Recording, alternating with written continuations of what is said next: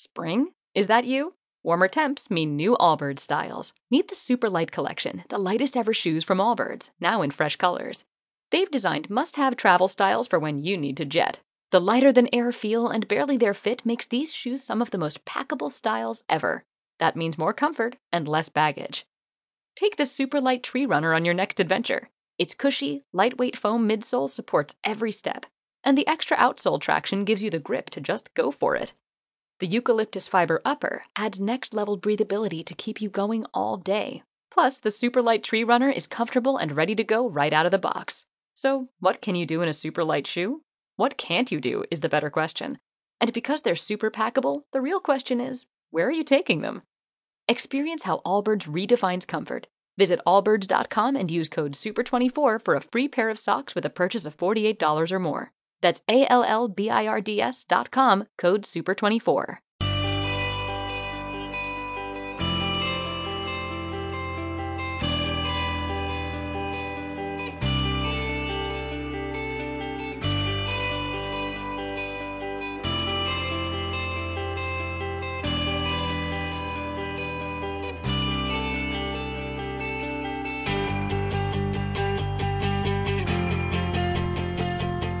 Saludos, bienvenidos a esta hora. En la emisora municipal Radio Arucas abrimos un nuevo espacio de debate, un espacio de servicio público que da respuesta a un grupo de ciudadanos que han solicitado su participación en la emisora municipal de Arucas. Ellos se caracterizan porque son jóvenes con inquietudes y además han querido desarrollar estas inquietudes, juveniles o no, a través del mundo de la política. Representan a diferentes formaciones políticas en nuestro municipio, concretamente a cuatro de ellas. Por un lado, tendremos representantes de la Plataforma Ciudadana con Arucas, representantes del Partido Socialista Canario, PSOE, representantes de Nuevas Generaciones del Partido Popular y también representantes de Coalición Canaria. Les presento para que ustedes sepan quiénes les van a acompañar durante los próximos 60 minutos en dos partes. Una primera, un tema monográfico que ellos mismos han elegido y una segunda de unos 25 minutos, media hora aproximadamente, en la que hablaremos sobre la actualidad desde un punto de vista juvenil. Nos acompañan en el día de hoy Jessica Guerra por parte del Partido Socialista. Bienvenida. Hola, buenas tardes. También está con nosotros Judith Naranjo por la plataforma Ciudadana con Arucas. Judith, bienvenida. Hola, buenas tardes. Bienvenida a esta incorporación que es la primera vez que te tenemos con nosotros eh, ante el micrófono. La pasada semana sí que estaba Jessica, aunque estaba detrás del micrófono, estaba solamente viendo cómo funcionaba el programa. Comenzando por mi derecha tengo a Ruimán Enríquez que viene en representación de jóvenes nacionalistas eh, de Coalición Canaria. Creo que es así, ¿no? El nombre. Jóvenes Nacionalistas de Canarias. De pero Canarias, bueno, sí, vale. barra coalición.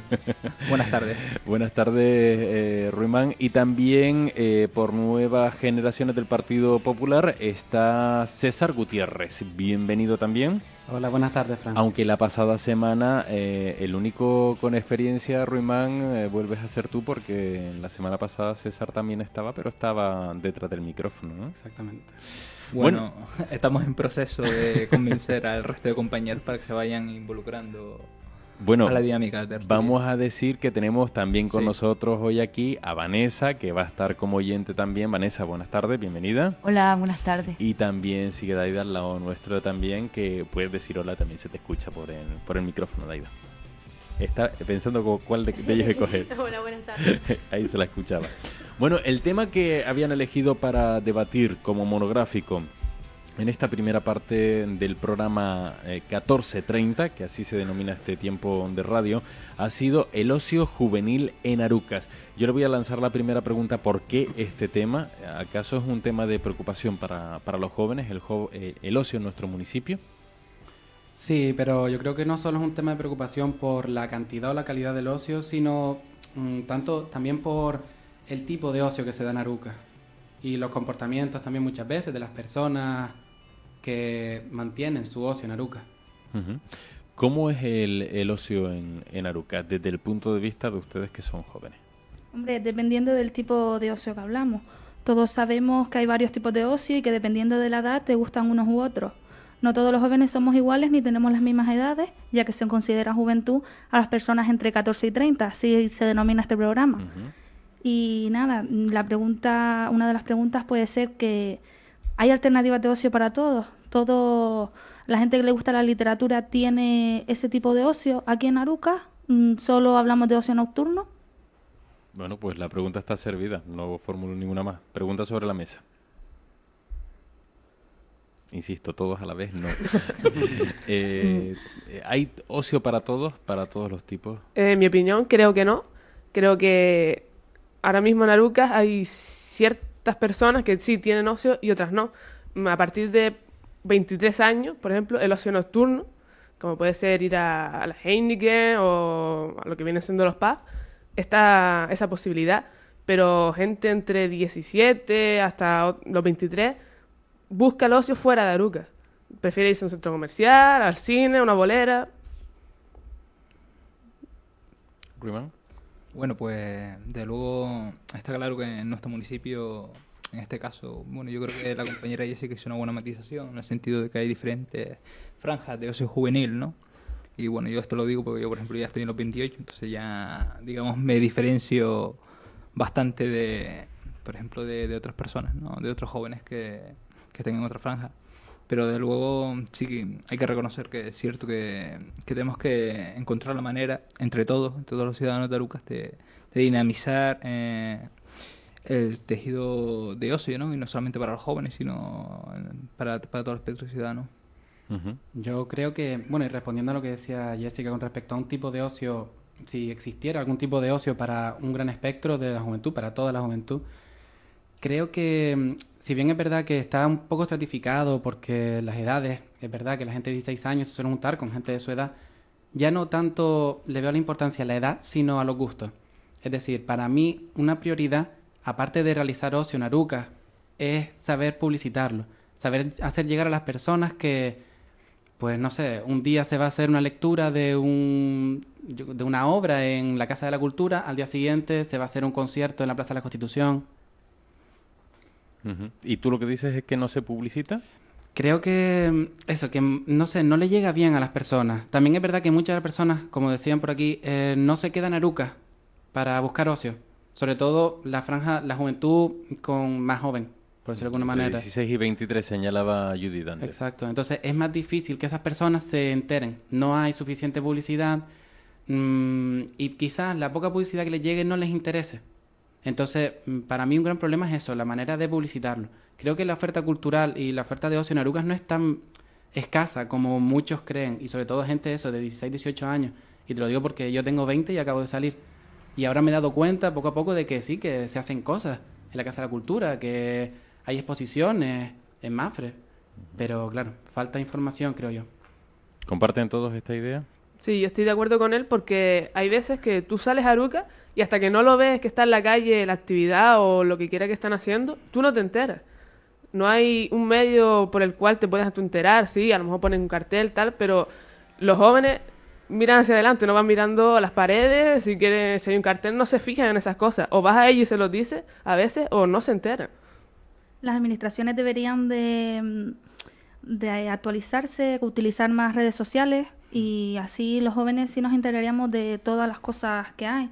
Y también hago una llamada a, los colectivos juveniles y culturales que ayuden a las administraciones a saber qué es lo que quieren los jóvenes porque no sabemos, mm, ellos no saben lo que quieren, no son, vale, sí, son jóvenes, la concejala de juventud es joven, pero no sabe lo que, lo que Arucas quiere.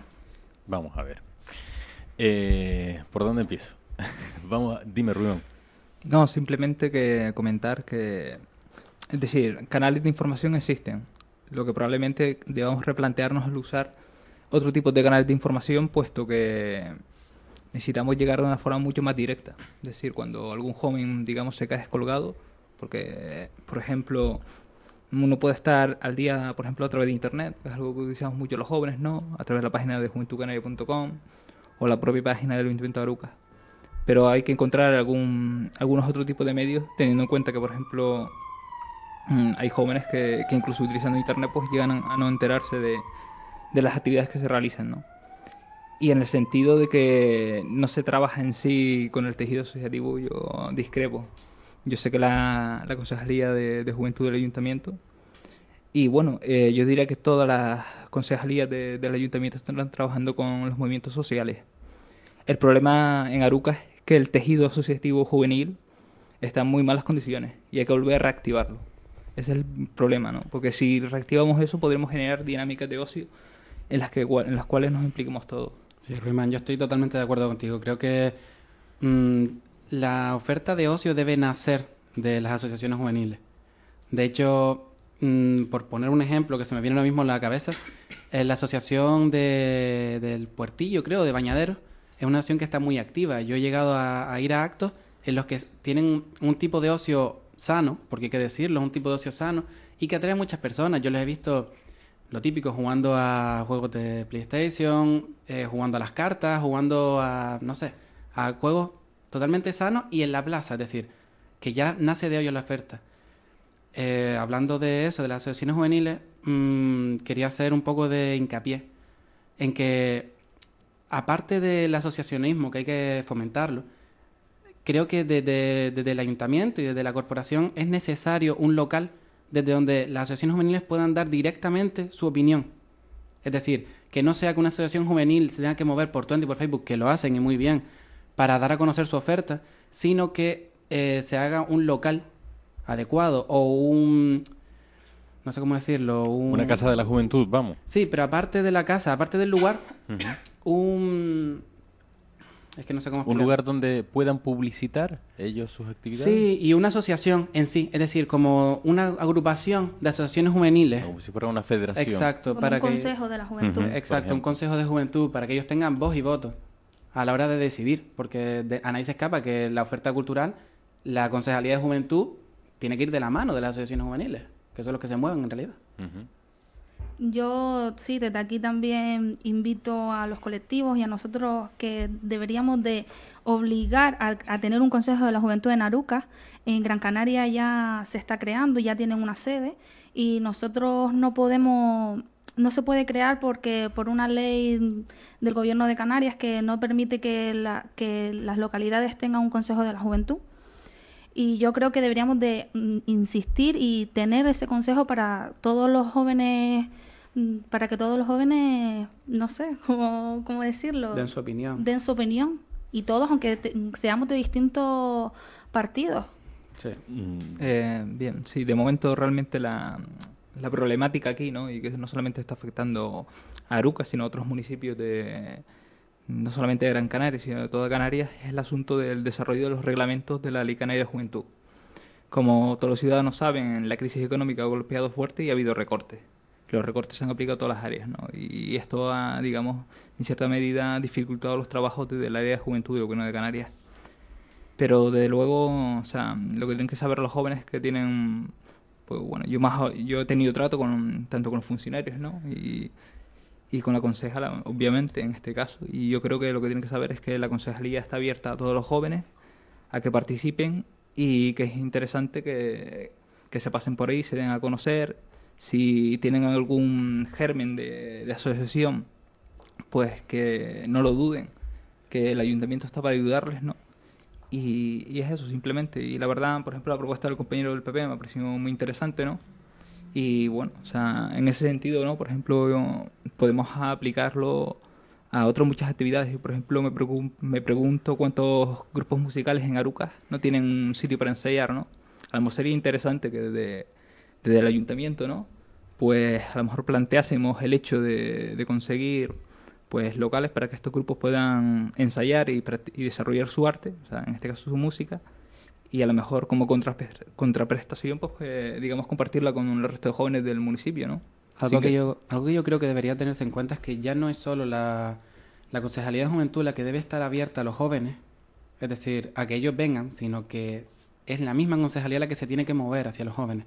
Es decir, que la que tiene que, la concejala en este caso, presentarse en la asociación, en la sede, hablar con ellos, darles propuestas, echarles una mano, hacer actos, para que realmente se vea que tienen un apoyo en el ayuntamiento.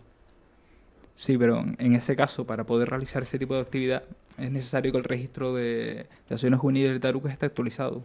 Y como sabes que existen problemas de incomunicación muchas veces entre las administraciones, pues es importante pues que, que esas asociaciones se den a conocer. Pues si se dan a conocer la comunicación sí existirá y será fluida. Están ustedes hablando de movimiento asociativo, de movi- asociaciones juveniles básicamente. Mm, Yo no sé si es una sensación errónea que uno tiene, pero yo la sensación que tengo es que los jóvenes no están por participar en asociaciones, porque yo no sé el número que representarían del total de los jóvenes aruquenses aquellos que están asociados en estos momentos. Hombre, siempre serán una minoría, pero yo te puedo asegurar y te doy datos reales de los últimos dos años, que es lo que realmente yo he podido estudiar. Se han creado mm, seis asociaciones nuevas y que yo sepa y que tenga conocimiento, por lo menos tres tienen bastantes integrantes y hacen bastantes actos, es decir, está realmente activa. ¿Qué, es lo que se busca en ese caso? ¿Qué, qué buscan los jóvenes? Porque a veces de- señalaban antes que eh, no se enteraban muchas veces de las actividades que se hacían. A mí me consta que desde la administración pública local se ha hecho un esfuerzo por eh, acercarse a las nuevas tecnologías, Twenty, Twitter, eh, Facebook, eh, página web, etcétera, etcétera. Pero yo no sé si coincide lo que se oferta con lo que se demanda por parte de los jóvenes. Porque después, cualquier viernes, a las 9 de la noche, nos damos una vuelta por la Plaza de la Constitución y vemos allí a muchísima gente joven que está hablando, paliqueando, como se decía en mi tiempo, no sé si se, si se sigue diciendo igual, pero vamos, que están allí y están ociosos, realmente están ociosos, ¿no? Sí, pero es lo que estábamos hablando, que no les llega la información, no les llega la información bien y aparte para inscribirse a lo mejor tienen que acercarse al ayuntamiento. Yo creo que deberían de poderse inscribir a través de las redes sociales, del Twenty, que es lo más que utilizan, del Facebook, y así yo creo que participarían más, hacer más uso de las redes sociales. Se está intentando, es verdad, mm, es verdad que se está intentando, pero todavía no ha calado en, en los jóvenes bien. Sí, yo creo que una buena, una buena táctica de acercamiento de, de la corporación a los jóvenes sería eso. Como tú dices, yo siempre digo cuando voy por Arucas, cuando voy un viernes, digo, es que cualquier cosa que se monte, cualquier cosa que se monte en Arucas un viernes por la tarde para un público juvenil va a tener éxito.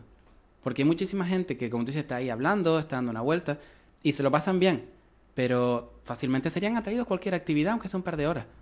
Sería una buena estrategia de actuación, creo yo. Bien, eh, creo que realizaste una, una buena aportación en el sentido de que es cierto, de que la gran mayoría de los jóvenes no están por la labor de, formar grupos estables, ¿no? Para asociarse, para realizar actividades.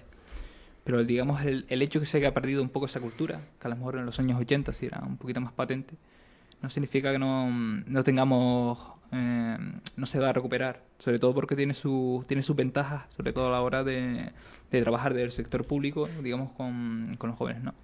De todas formas, también estaría en este sentido la reflexión de no solamente del papel que tienen que jugar las instituciones públicas, sino cuál es el papel que debe jugar la, iniciativa privada, ¿no? A la hora de, de desarrollar la oferta de ocio en el municipio, ¿no? Ahí también tenemos que, digamos, reflexionar un poco, ¿no? Porque yo creo que es importante lo que se puede aportar de la iniciativa privada.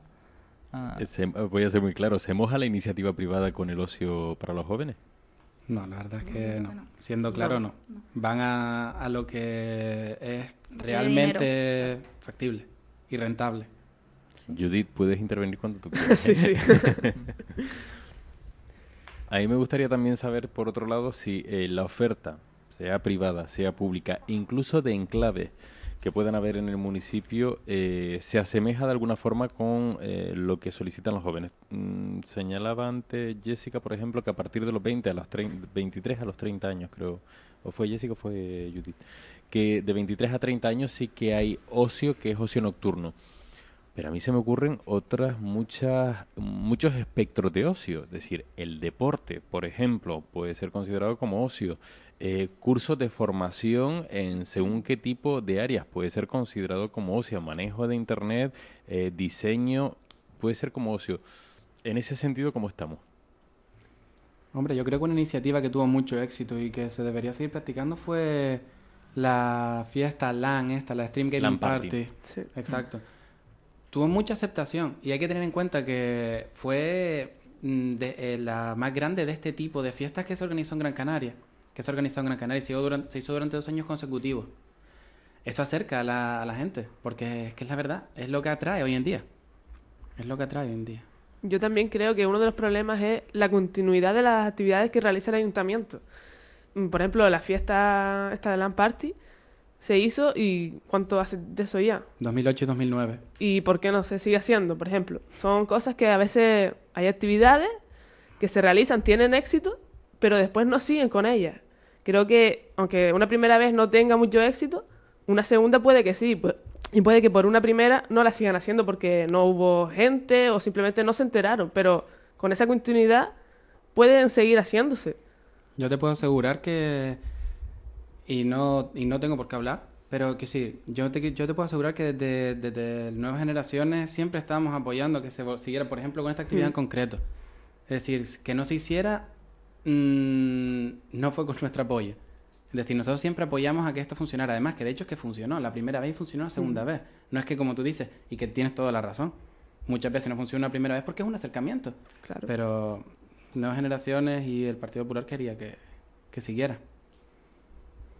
Ruben, no sé si queréis intervenir. Eh, bueno, simplemente el ejemplo que, ha, por ejemplo, que ha dado el compañero, en este caso de nuevas generaciones, pues bastante bueno, ¿no? Sobre todo porque además representa un estilo de ocio, ¿no? Que, que implica a los jóvenes y sobre todo que es un ocio sano, ¿no?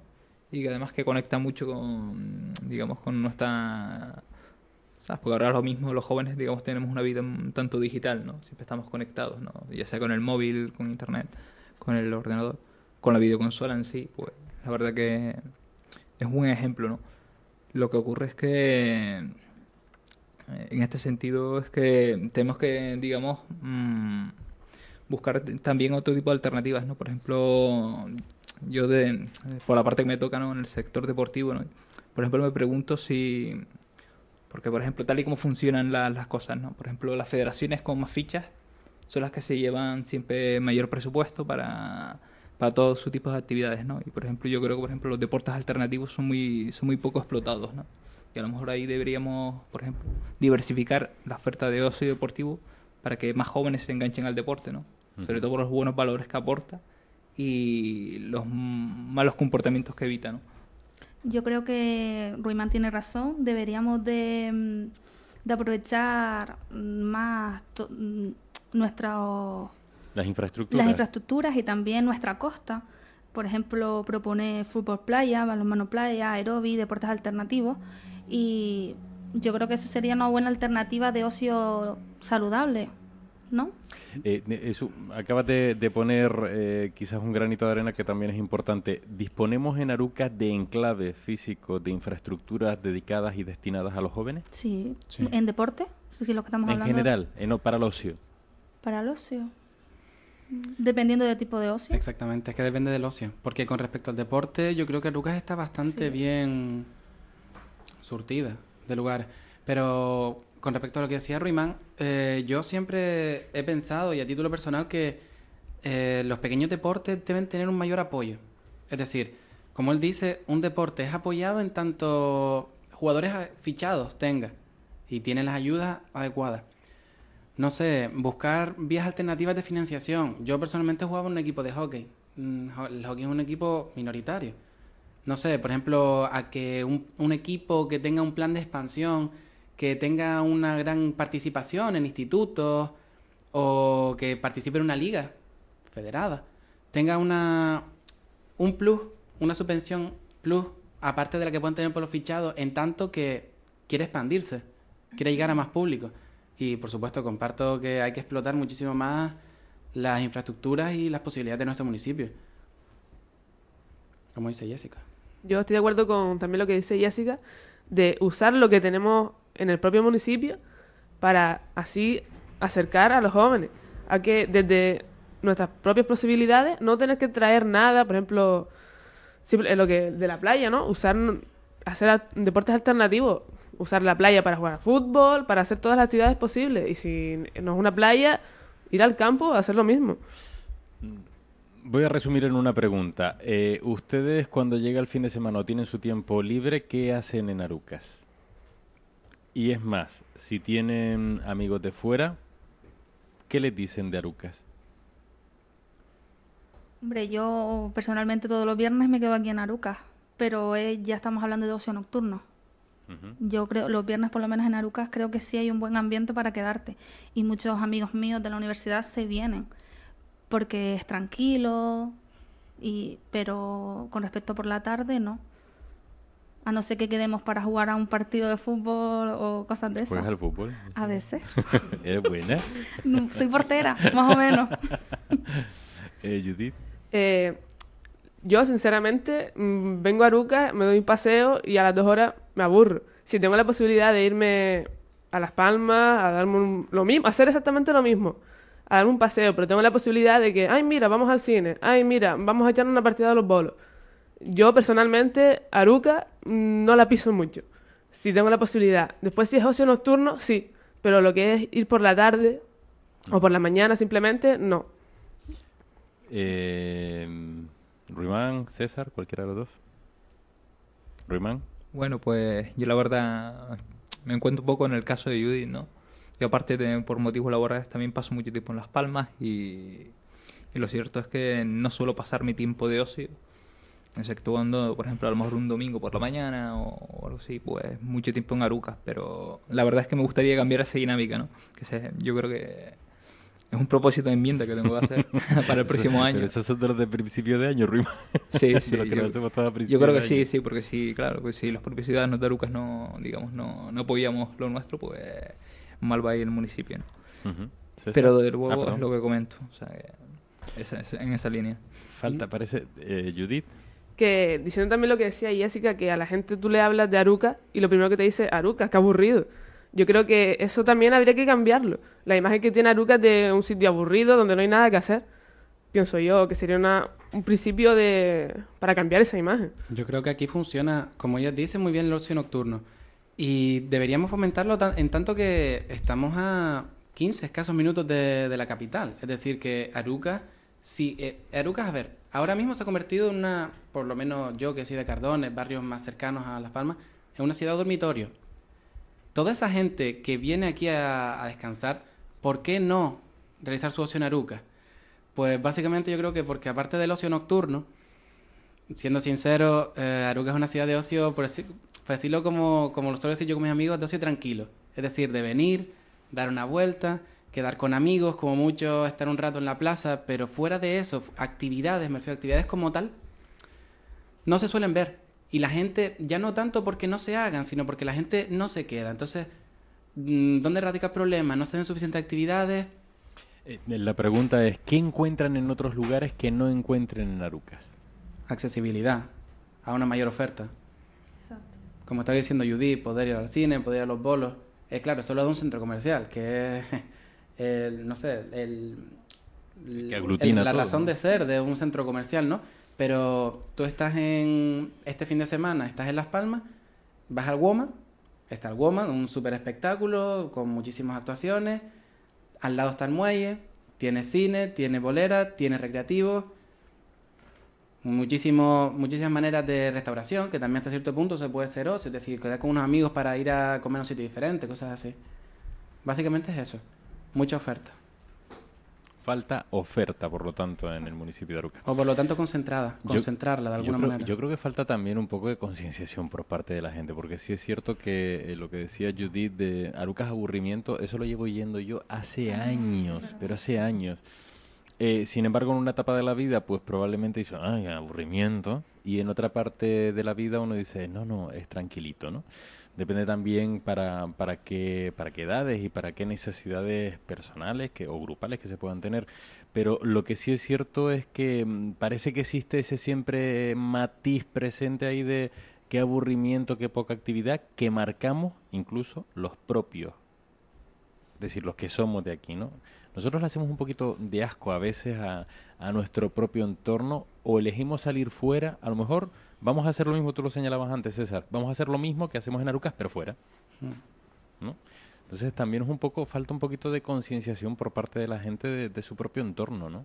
Yo creo que siempre he dicho que uno de los mayores problemas es eso, lo que tú estás diciendo. Entonces, eh, lo principal, en mi opinión, sería atraer gente, atraer juventud.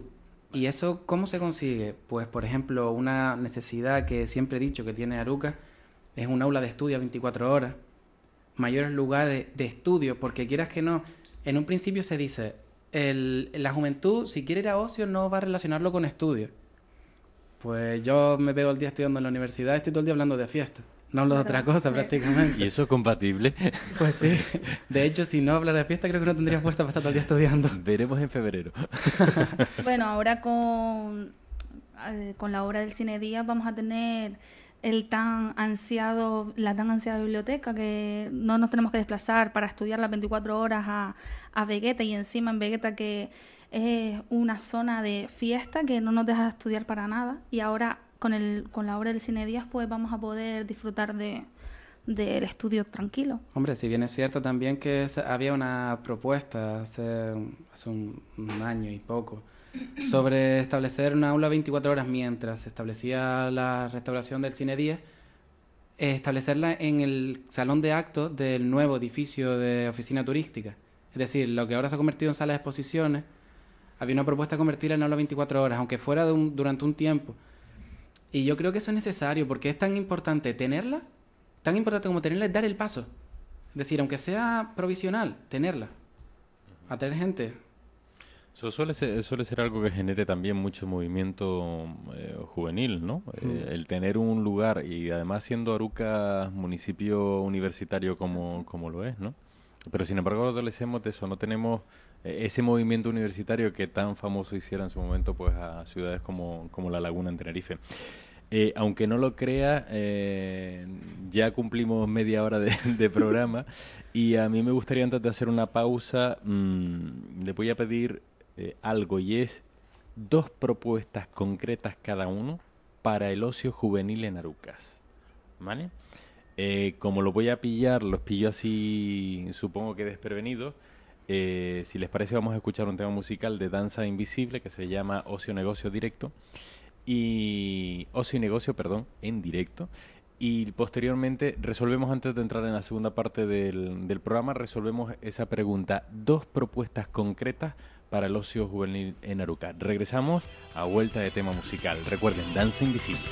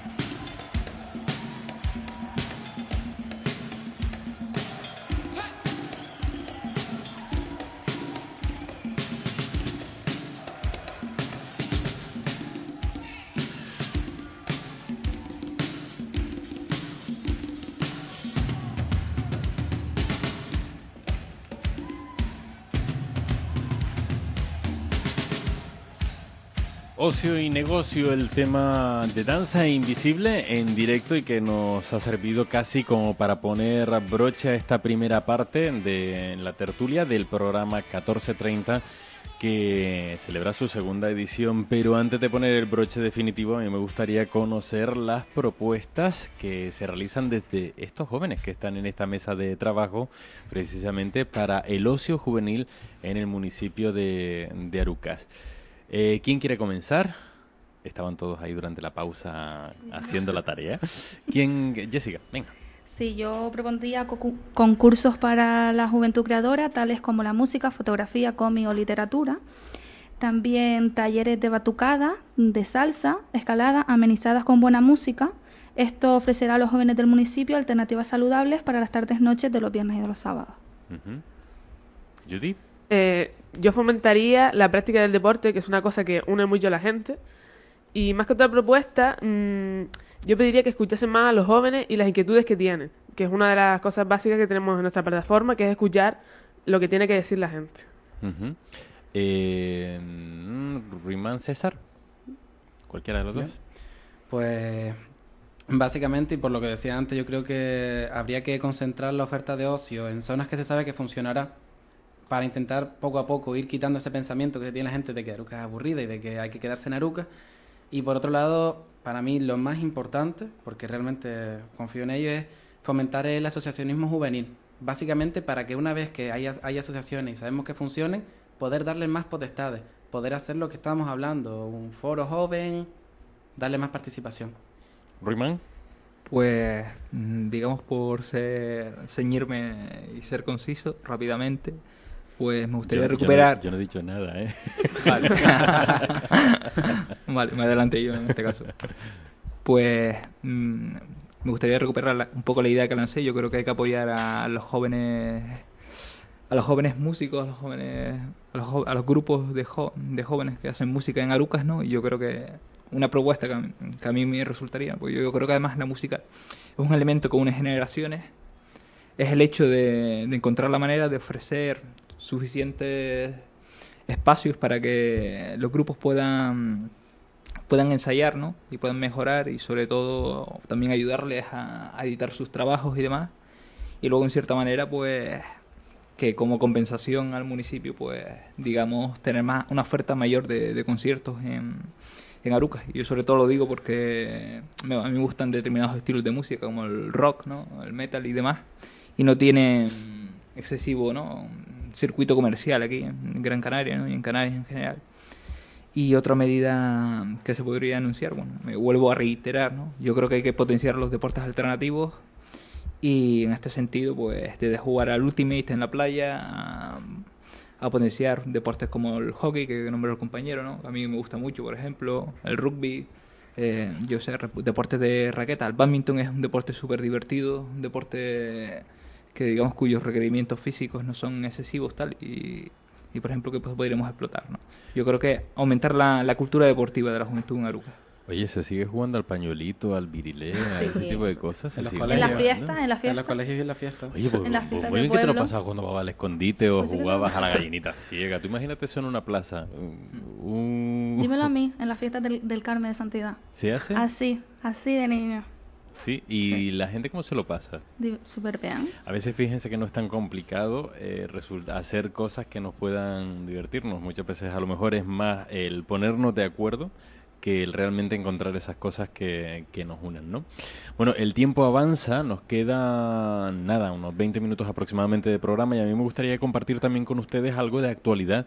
Si les parece, comenzamos por el municipio de Arucas, que les ha parecido la inauguración del proyecto ya concluido de la cancha de La Goleta, la cancha de baloncesto del barrio de La Goleta, que se inauguraba el pasado lunes, lo inauguraba el alcalde del municipio de Arucas junto con la delegada del gobierno, Carolina Darias, y que las obras se iniciaron pues en junio de 2009.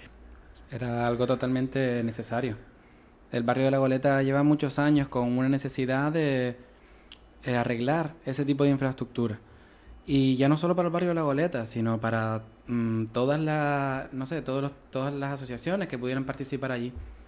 Es decir, a ver, es de especial mención el Club de Baloncesto La Goleta, porque hay que decirlo, es un club que tiene bastante historia, ha pasado mucha gente por ahí. Y si te pones a mirar, hasta, hasta que empezaron las obras y hasta ahora que se inauguró, la infraestructura de las que, de las que, con las que contaban no eran las suficientes. Entonces para mí era algo realmente necesario. necesario. Y, algo, y me apena que, haya, que se haya tardado tanto en tomar la decisión de, de empezar las obras. Estoy totalmente de acuerdo con César y añadir que todos podemos disfrutar de esas infraestructuras, que no solo es para los vecinos de la boleta. Y nada. Judy. Sí, también estoy de acuerdo con, con ellos dos. Mm, Simplemente un- una cancha hace tanto por un barrio, ¿no? Es simplemente una obra que se- creo que se iba pidiendo desde hace mucho tiempo. Eh, Ruimán. Sí, ya simplemente hay poco que aportar, ¿no? Simplemente yo creo que que nada, que simplemente invitar tanto a los aruquenses de la boleta, ¿no? como de todos, a que disfruten de, de la nueva infraestructura y congratularnos porque se apoye al deporte base en Arucas. Y la otra inauguración fue el pasado viernes, que se inauguraba la nueva oficina de turismo. No sé si han tenido la oportunidad de estar por allí, verla, conocerla. Sí. Pa- parece que no te vi muy Ay, no, sí, sí, claro que sí. Creo que era una oficina que hacía falta. Mm, Siempre en Aruca ves turistas y yo creo que era necesaria esa oficina. Totalmente de acuerdo. Y además el sitio en el que está puesto para mí muy bien elegido. Porque en el centro de la calle peatonal, muy cerca de la iglesia, que es el principal atrayente turístico de la ciudad. eh, y encima, además, eh, ayuda a preservar un edificio que es parte de la historia de Aruca. Además con qué historia, ¿no? Eh, a mí me llama mucho la atención los calabozos que estaban en el piso de abajo, cómo se han conservado y demás, que, que tiene, es una casa que va a tener su, su propio encanto. Aprovechamos para aquellas personas que no la hayan podido visitar, que vayan, que se den una vuelta. Por allí están el, compañero David y también com- eh, dos compañeras más que estarán acompañándole eh, hasta el próximo mes de enero creo que es, y que podrán enseñarles y mostrarles la casa que como digo tiene encanto propio. Más cosas de, de la actualidad. eh, sigue siendo noticia porque durante toda esta semana lo hemos tenido en todos los medios de comunicación e incluso eh, anoche pues recordemos, ayer eh, martes, recordemos que el eh, presidente primero del gobierno, perdón, el vicepresidente se reunía con el ministro de Asuntos eh, del Interior, Del perdón, Interior. del gobierno marroquí. Eh, ¿Cómo han ido viviendo ustedes toda la situación del Sáhara en estos días? Recordemos que fueron periodistas que los pillaron dentro, que los llevaron a la comisaría, lo- les quitaron las credenciales. ¿Cómo se va viviendo esto desde el ámbito juvenil? La verdad es que es un poco, no sé, si eres un poco concienciado con lo que tienes al lado, me resulta agónico. Y no tanto por la situación de la gente que está ahí dentro, sino por el bloqueo mediático, por... A ver, yo día a día escuchaba en emisoras, por ejemplo, en, en Onda Cero, todas las mañanas, se hablaba con una persona que escondido dentro de su casa conseguía llamar con su móvil y todos los días informaba de lo que veía porque no podía salir de su casa. Y también incluso la semana pasada, si no recuerdo mal, un par de periodistas de la SER consiguieron romper el bloqueo, pero automáticamente al día siguiente lo volvieron a expulsar. Ya básicamente es agónico porque es que no sabes qué creer, por supuesto. Y siendo sincero, no puedes creer lo que dice el gobierno de Marruecos porque resulta ridículo las cantidades que dan. Pero tampoco puedes creer ninguna de las otras partes, porque las cifras bailan desde 10 muertos hasta centenares de muertos que dijeron hace un par de días que habían en pozos. Por supuesto, lo único que se sabe es que hay muchísimos detenidos y que el Ayun está totalmente sitiada, pero no sé, una situación que parece, a mí me parece surrealista. No creía que en el, que el- en el tiempo en el que estuviéramos, por mucho que fuera África, que siempre nos tachamos de nosotros somos de Europa y África es otro mundo aparte, no pensaba que fuera, no sé, que, que no se tomaran cartas en el asunto, que se pudiera permitir. Yo creo que siempre hay que respetar los derechos humanos y no se están cumpliendo. Marruecos mm, es que es un tema complicado y difícil de hablar. Creo que Marruecos debe de, de tener un respeto absoluto por los derechos humanos y por la libertad de prensa. No se nos está informando, no sabemos qué está ocurriendo realmente. Pues yo el viernes estuve en la, La manifestación, manifestación. de apoyo y bueno, y estuvieron muchos más compañeros de Arucas, ¿no? Y, y la verdad es que una de las cosas que me sorprendió es que esta vez, por ejemplo, se vieron saharauis, ¿no? Se vio to- a la gran mayoría de la colonia saharaui que vive aquí en Canarias, en el concreto Gran Canaria, dando la cara, porque muchas veces son reticentes a hacerlo por la cuestión de que, claro, o sea, Marruecos tiene agentes y tal, y no le gustan dar la cara por la- el tema de la represión, pero en este caso ante la, la represión brutal, ¿no? Y bueno, o sea, yo lo considero un, un genocidio, básicamente, lo, lo que intentan hacer a la larga, ¿no? Aunque esto sea una pequeña parte de toda la política, ¿no? Que desarrolla el Reino de Marruecos en contra de, del Sahara Occidental, ¿no? Pero yo creo que en ese sentido yo creo que fue positivo, ¿no? en el sentido de que están dispuestos a, a defender su, su derecho a existir. Y yo creo que respecto a, una- a un comentario que hacía un compañero del Partido Popular, Europa está demostrando ser muy poco civilizada, ¿no? Con respecto a África, ¿no? Porque Por yo creo que sí. yo creo que la Unión Europea eh, debería haber ya eh, tomado sanciones, haber realizado sanciones económicas contra Marruecos, porque es la única manera, afectándolas al bolsillo, de que paren esta, bar- esta barbarie, ¿no? Ruimán, y perdona, para dar unos datos objetivos, puedo decir que desde el año 90 se está intentando hacer el referéndum en el Sáhara para empezar a darle lo que ellos piden, la, la autoindependencia, bueno, aunque... Lo que se está les ofrece realmente es la autonomía, pero una autonomía dentro de Marruecos. Claro, pero desde la ONU, desde el año 90 se está diciendo de hacer el referéndum. ¿Qué pasa? Que antes del referéndum hay que hacer un censo. Y ese papel lo tendría que llevar España. No le estoy echando la culpa a ningún gobierno, porque tanta culpa tiene la ONU como tiene España. Pero me da igual que no se haya hecho el trabajo hasta ahora. Me da igual. Lo que sí tengo claro es que no debería ni la ONU en general, ni, ni Europa, ni, y mucho menos España, hacer la vista gorda. Vale que a- acepto totalmente los comentarios que hacía el ministro del Interior, Rubalcaba, sobre que no a ciencia cierta no sabemos nada, mm, no tenemos, solo tenemos una de las una de las opiniones, una de las historias, de acuerdo. Pero es que están muriendo gente. Es decir, tienen que ser más tajantes, tienen que participar. Y no digo España solo, digo Europa. Mira cómo son capaces de, no sé, entran o critican otros países, otra guerra. ¿Por qué no esto? Sé que Marruecos es una potencia muy importante. A nivel terrorista, es la que evita que el terrorismo extremista, extremista del sur de África llegue a Europa.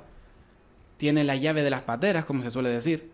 Y muchas cosas más. Pero no debemos olvidar que es una dictadura y que estas cosas no se pueden permitir porque, como decían, van contra los recursos, contra los derechos humanos. Yo creo que a veces las cosas van muy lentas. Creo que a veces hay que mm, dejar, entre comillas, de hablar y más actuar. En el sentido de, sí, mm, yo hay que seguir una serie de pasos, tal, pero creo que a veces es más el actuar que el ser diplomático, entre comillas, pienso yo. Mm, Con lo que propone, ¿qué propondrías tú en este caso? Hombre, no propongo nada así. Pero vamos, sí que hubiese una intervención o que Sí, hubiese... o sea, hazlo ya, mm, déjate, porque con todas las cosas pasa tiempo y a veces incluso se olvidan las cosas de lo que pasa. Y creo que a veces mucho, sí, vamos a hacer esto, vamos a hacer lo otro, vamos a tomar esta medida, pero siempre tardan en hacer las cosas. Rápidamente, ¿qué les parece a ustedes que haya, que haya cinco países dentro de la ONU que tengan capacidad de vetar cualquier tema que se aborde? Porque esta es una de las circunstancias que se ha vivido con, con la crisis del Sahara. Bueno, en su momento, cuando se creó la ONU, se creó el Consejo de Seguridad, en donde estuvieron representados, en este caso, eh, los estados que tenían acceso a armas atómicas. Tenemos a Reino Unido, Francia, Estados Unidos, China y, y Rusia, ¿no? Antigua Unión Soviética. Y lo cierto es que, en cierta manera, el Consejo de Seguridad actúa como una llave que bloquea el funcionamiento del resto de las Naciones Unidas, ¿no?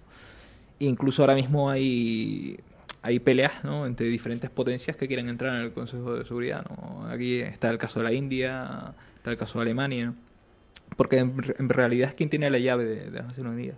El problema también es que la, la política unilateral de, de Estados Unidos eh, durante la administración Bush y también de otros estados también ha, en cierta manera mermado el papel de las Naciones Unidas y ahora mismo está en, en una posición en la que difícilmente puede hacer cumplir sus propias sus propias resoluciones, su propia legalidad. Bueno, tenemos el caso flagrante de, de Israel, ¿no? Que, que continuamente incumple las sanciones de las Naciones Unidas y, y no tiene ningún tipo de problema, ¿no? O sea que tenemos que replantearnos eh, qué es lo que queremos hacer con las Naciones Unidas porque necesitan una reforma. Pero lo realmente importante, creo yo, es la pregunta de, a ver, de acuerdo, que en su momento se formara la Comisión de Seguridad, de acuerdo, pero hoy en día, hoy en día sigue siendo justo, por mucho que esto pueda ser una medida proteccionista, que sean estas potencias, aunque sean, de acuerdo, las mayores potencias, aparte de militares, económicas del mundo, que sean ellas las capaces de... Porque es que entramos en lo que dice Judith. Eh, debido a, estas potencias, al final no se hace nada. Es normal, es normal que la ONU intente protegerse y no mm, hacer que, las que el resto de países caigan en, los ideales de uno en concreto, o de unos cuantos. Pero es necesario. No, sí, lo que precisamente, o sea, expliqué un poco cómo funcionaba para poder decir que lo que hace falta es una reforma en profundidad de las Naciones Unidas. Porque lo cierto es que, lo que comento, o sea, en los últimos tiempos ha caído un descrédito absoluto.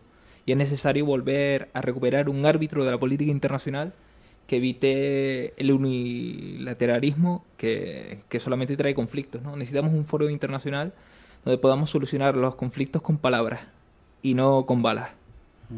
Y no con intervenciones. Y no jugando con la vida de las personas. ¿Cómo andamos de economía? ¿Andamos en crisis? Definitivamente sí.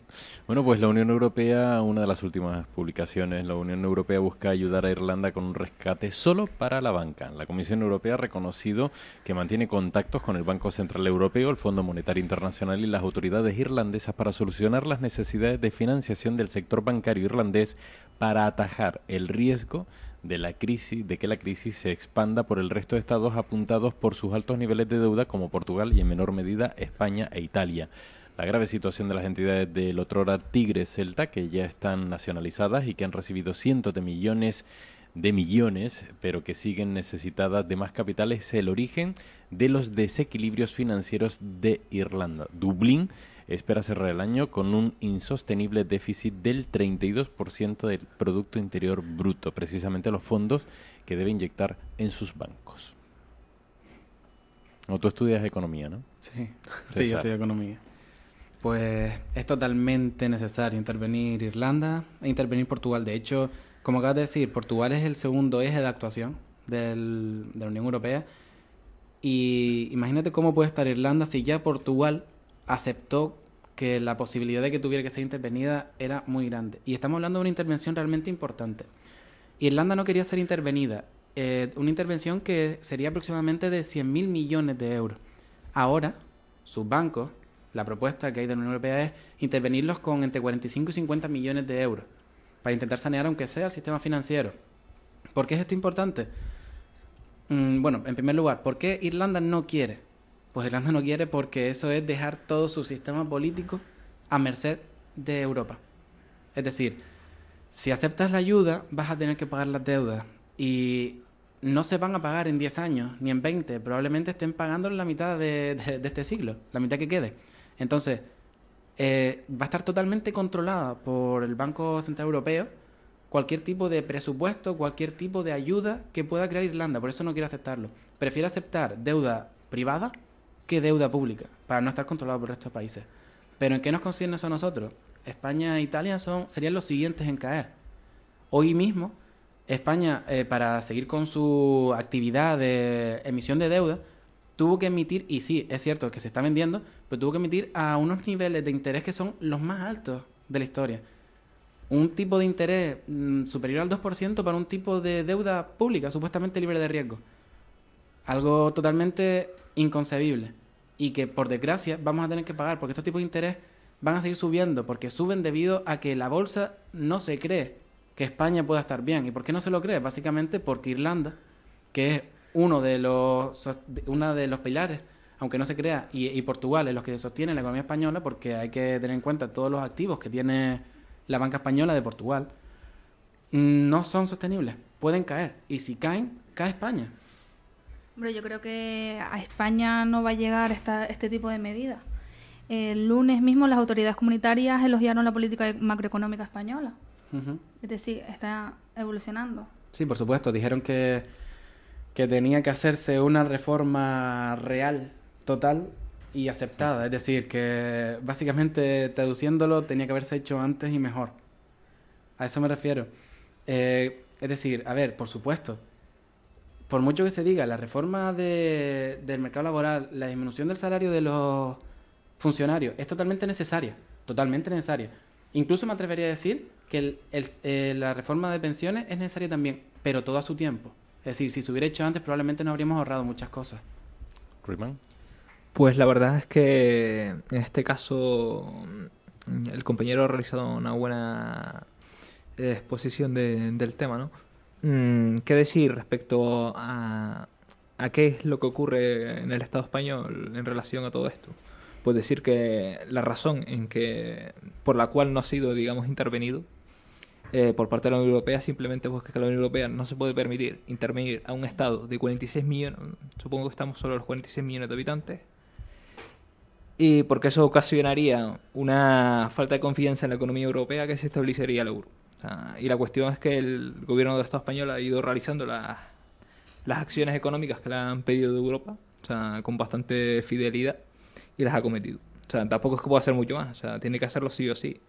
De todas formas, uno de los grandes problemas, mm, yo creo, es que nos centramos muchas veces en la deuda pública. Uno, de- yo creo que uno de los grandes problemas del Estado es la deuda privada, porque hay, hay estados de la Unión Europea muy- con una deuda pública muchísimo más inflada, o sea, es insostenible. Sí, estoy Pero, totalmente- pero tiene una deuda privada, digamos, que muchísimo menor. Y en el caso del Estado español es preocupante. De todas formas, mm, habrá que ver cómo evolucionan las cosas en Irlanda y Portugal.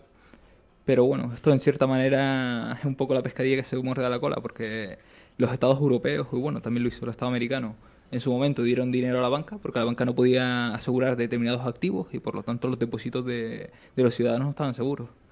Y ahora la propia banca es la que está muchas veces pidiendo los créditos que ha dado en su momento a los estados, ¿no? Para poder sanearse. Estamos un poco en la pescadilla que se muerde la cola. Y aparte tenemos también otros asuntos como que, por ejemplo, Alemania y otros estados durante mucho tiempo estuvieron comprando deuda de otros países y ahora quieren cobrar para recuperarse de la situación económica. Así que tenemos un escenario geo- geopolítico interesante. Hombre, yo estoy totalmente de acuerdo en que un gran problema es la deuda privada. Totalmente de acuerdo. Pero también te digo, mm, compararnos con Estados Unidos es un tanto crudo. Básicamente porque España es un país más intervencionista. España tiene, mm, no sé, medidas como el Fondo de Reserva Bancaria, donde se garantiza unos fondos mínimos que no se da en otros países. Aparte de que, como se demostró, las pruebas de estrés que hizo la Unión Europea, los bancos españoles son, fueron de los que mejor eh, se quedaron. Y el Santander, de hecho, el Banco Santander fue el número uno en las pruebas de estrés. Y las pruebas de estrés, básicamente, muy rápido, demuestran eh, la capacidad que tiene un banco de responder ante un crack. Es decir, la capacidad que tiene un banco de, en caso hipotético de que cayera, pudiera, respon- pudiera responder con sus activos y con su patrimonio neto a las deudas que tiene. Sabes que de momento los activos siguen depreciándose porque muchos de los activos son bienes inmuebles que están en caída libre y aparte se depende de, de- en este caso, la morosidad. Por suerte no tenemos un alto nivel de morosidad, pero o sea, no es realmente... O sea, está- no se está en una mala situación, pero es que tampoco se han hecho bien los deberes. Yo creo que hay que regular el mercado financiero de otra manera. Totalmente de acuerdo. Jessica, eh, Judith, la próxima declaración de la renta ya sé a quién le voy a consultar directamente, porque veo que manejan la economía ambos dos eh, de manera casi magistral. Bueno, llegamos al punto de concluir esta edición de 1430. Agradecer la presencia en los estudios de César Guerra, Judith eh, Naranjo, Ruimán Enríquez y, perdón, de Jessica Guerra, de César Gutiérrez, y le cambié los apellidos. Y también estuvieron con nosotros, Daida estuvo Fran, que no sé si te saludé al comienzo del programa, Fran, me parece que no. Te vi ahí, no, no sé si te, si te, si te saludé, y Vanessa también. Muchas gracias a todos por acompañarnos en esta nueva edición. Les esperamos la próxima semana a la misma hora. Y por cierto, recuerden que este fin de semana está cargadito de actividades en el municipio de Arucas. Tenemos desde una pella de gofio para el récord Guinness, tenemos bueno, múltiples actividades como por ejemplo la feria intercultural que también se celebra en nuestro municipio. Un placer tenerles con nosotros. Hasta la próxima semana. Hasta la próxima. Hasta Hasta la próxima.